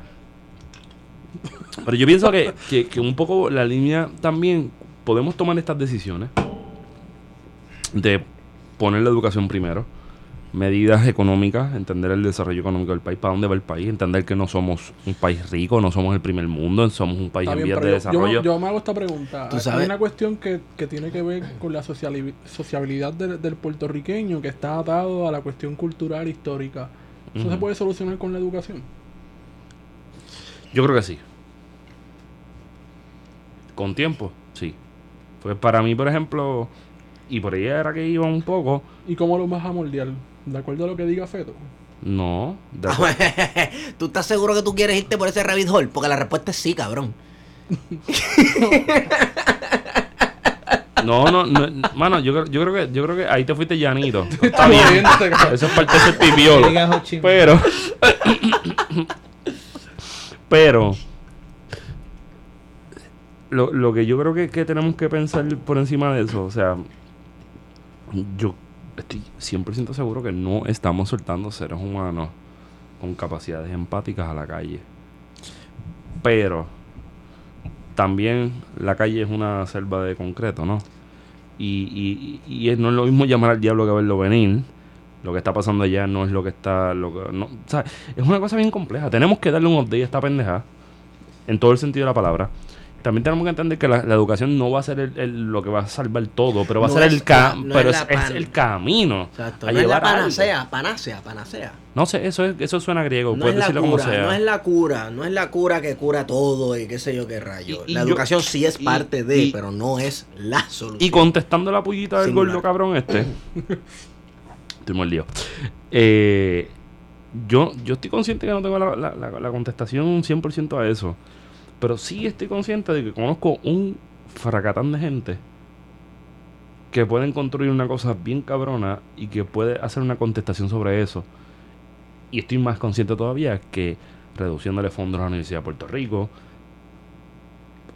precarizando el país, quitándole fondos A lo o- que sea. Oye, o- pero más simple que eso, las personas no se sienten eh, incluidas en un proyecto de país. O sea, nadie se siente al igual que un montón de gente no se siente incluida en el proyecto del UPR. de Pero la UPR. pero es que, Entonces mano- hay, un proceso, hay una cuestión de que si, si incluimos... Pero ¿cómo tú los incluyes? Porque para mí eso es más difícil todavía. esa es la pregunta. Ah, mira, que, que charlatán. Para citar a, ese ilustre, a ese ilustre prócer. Esa es la pregunta. Mira, no, yo creo que, que yo pienso que hay, hay unas cosas que son como, como los growing pains y que se le ha pichado tanto a, a- a lo que está pasando en el país durante mucho tiempo. Nosotros estamos teniendo shrinking pains porque no estamos creciendo un carajo. No, está bien, shrinking pains. Da- no, da- da igual, pero estoy convencido de que la universidad puede ser algo que nos ayude a humanizar la gente. Humanizar la gente puede ser el principio de acabar con muchas de las violencias. Sobre todo las violencias de género. Enseñar el género con mayor fortaleza en la universidad puede crear unos espacios muy distintos en la calle. ¿Qué tal Y- si lo haces desde la escuela? Bueno, pero estamos hablando de la universidad, pero puede ser desde la escuela, puede ser desde la casa, puede ser de- de- en todos los espacios donde haya esa posibilidad. posibilidad. Sí, pero hay que sacarse de la casa, mente. Allí es lo donde Los valores. Los valores. Lo ¿Cuáles son los es- valores de los puertorriqueños? Bueno, eso lo siempre se discutimos en el habla... episodio pasado. Yo lo sé, lo sé, que lo, tra- lo Pero- ahí. Sí. Pero, Pero cuando se habla de eso, o sea, ¿qué son los valores de los puertorriqueños? pero ¿qué carajo es depende. puertorriqueño para empezar? Para llevarte un poco más atrás. Sí, eso yo todavía no sé. Vamos, Exacto. Podemos estar a tres meses Pero aquí. podemos haciendo es bastante compleja que- cuando hablo de la socialidad. O sea, hay que mirar un poco atrás y, y, y ver Yo no creo que, construcciones. que yo creo que yo creo que yo creo que el primer problema que tenemos para mí por lo menos y yo voy a dejar esto categóricamente establecido Y ¿Qué? todos nos sometemos a eso. ajá. No, no, no, no, por lo menos. No, no, no, ni para el carajo, ni para el carajo.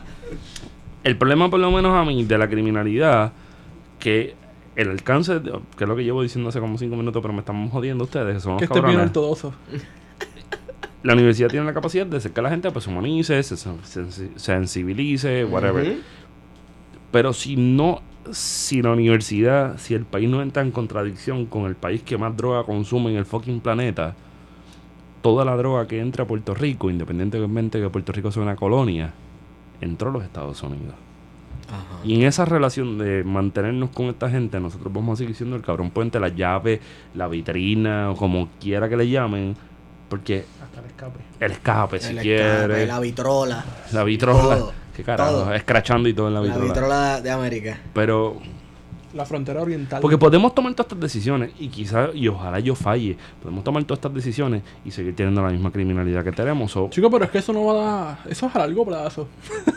Pero es que esa es la cosa. Bueno, no sé si te estás Dame un segundo, dame un segundo, dame un segundo. Dame un segundo, quiero decir abiertamente, vete para el carajo, cabrón. Viniste es que uno de joder escucha, o sea, uno escucha a los abogados que te dicen, no, pero esto está chévere, la educación. Pero, Eso es a largo plazo. pero es que no hay largo plazo. Pero- ya se acabaron los O largo sea, plazos. ¿Qué estructuras nosotros estamos desarrollando tanto a nivel de escuelas o a nivel de, de- de universidad para que la gente tome decisiones, pero no es tomar decisiones de que yo voy y mando, sino es tomo decisiones y asumo las consecuencias, Sí. que ahí lo que Hostos planteaba la educación de deberes y derechos, que, que debería estar un- unido. ¿Qué espacio estamos desarrollando para eso? Pues mira, eh, bajo la visión que se tiene de que tú tienes que tener estos conocimientos, si no es culpa de quien, del maestro, del director, de todo el mundo, por ejemplo, en el caso de las escuelas, lleva a que yo no me responsabilice por mis acciones. Este, y a mí me parece que ahí, ahí hay un asunto donde tenemos que darle un poquito más de casco. Porque también desde el otro lado a veces creemos que tenemos el sistema que debe operar bien pensado pero tan pronto viene alguien y tiene una diferencia con nosotros, pues muchas veces estamos bien resistentes a que nos cambien el, el plan que nosotros Y se desarrollamos. convierte en por- algo personal en vez de político. Exactamente. Entonces me parece que ahí, ¿cómo bregamos con esas diferencias? ¿Cómo, y, no- y- y con esas diversidades de opiniones? Y, y también entendiendo que no todo el mundo va a estar tan metido en el proceso de pensar. Este, hay algunos teóricos que plantean que la gente actúa principalmente y después entonces que cuando tiene unos espacios de confort, de tranquilidad, entonces que puede empezar a pensar o cuando está en un momento de crisis que dice, ah, pienso si esto que estoy haciendo diariamente es lo que debe ser. Así que, pues nada, yo, yo creo que, que en esos espacios de, de toma de decisiones colectivos, ¿cuáles son los que estamos fomentando? ¿Cuáles son los que se están desarrollando? ¿Y qué poder real se tienen? No sé, no, no- no he visto ningún proyecto político eh, que hasta este momento esté moviéndose en esa dirección. De hecho, lo que fomentan muchos ha sido el asistencialismo, ahora a través de las transferencias de fondos, de, pues, utilizando la pena de María, y son muy pocos los que están diciendo vamos a crear, a construir juntos. Eh, uno de los que he visto, pues sí, es el, de- el caso de Villa, Villas del Sol, donde le están metiendo para construir ellos sus propias casas en sus comunidades.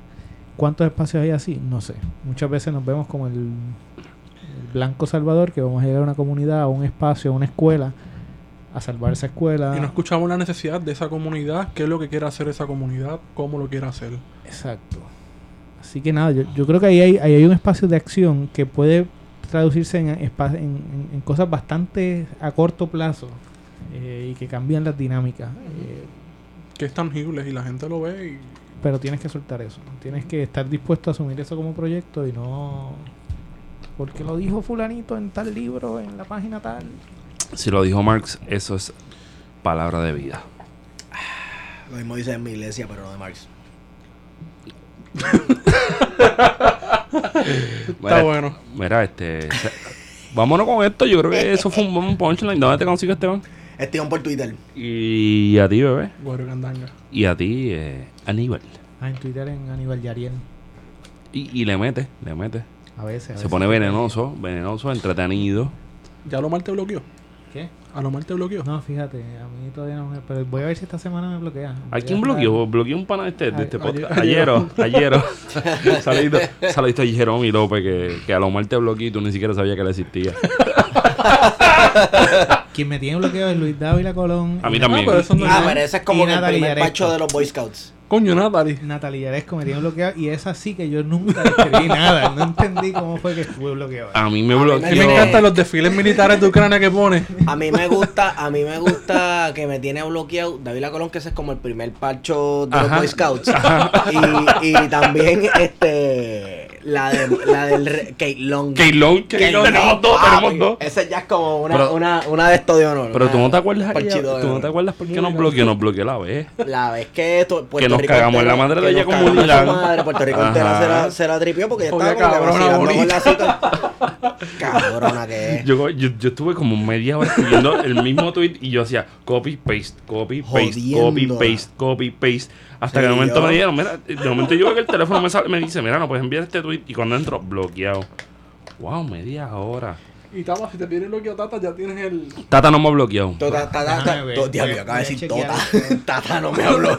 Tata no me ha bloqueado yo. ya, Tata, A mí me ese- tiene bloqueado ese Giovanni Tata, Sánchez papi, y Willy Tata Colón. Charbo. Sí, que eso es internacional, pa. A Willy Colón le dije, coincido contigo en lo de Marc Anthony, que es un cantante karaoke. pero tú eres un huele bicho. Bloqueado. bloqueado.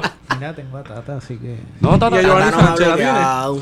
No, no, es que no es que... Ah, no, tú no le escribes a Giovanni, que yo soy un No, hostigado. a mí, a, a- a mí me bloqueó Jennifer en la cuenta 2012. Santini, porque le pregunté. Yo estaba- esa es graciosa, le pregunté que si él celebraba el Fortuny igual que los demás. Y él me dijo, ¿cómo que Fortuny? Y yo le Por todo escribí, y todo el mundo en la lenta y el tipo que se ha acelerado el cabrón. y yo le escribí en Twitter, cuatro líneas, 20 pesos. Ha hecho bonos por el carajo. Mira, yo soy Ah, feto y que se joda. Eh, bueno, hemos sido con ustedes Plan de contingencia. Мы с вами, друзья, давным-давно. Забот у нас немало И дел полным-полно. Но для чего придуман Когда-то телефон? Давайте созвонимся Пусть нам поможет он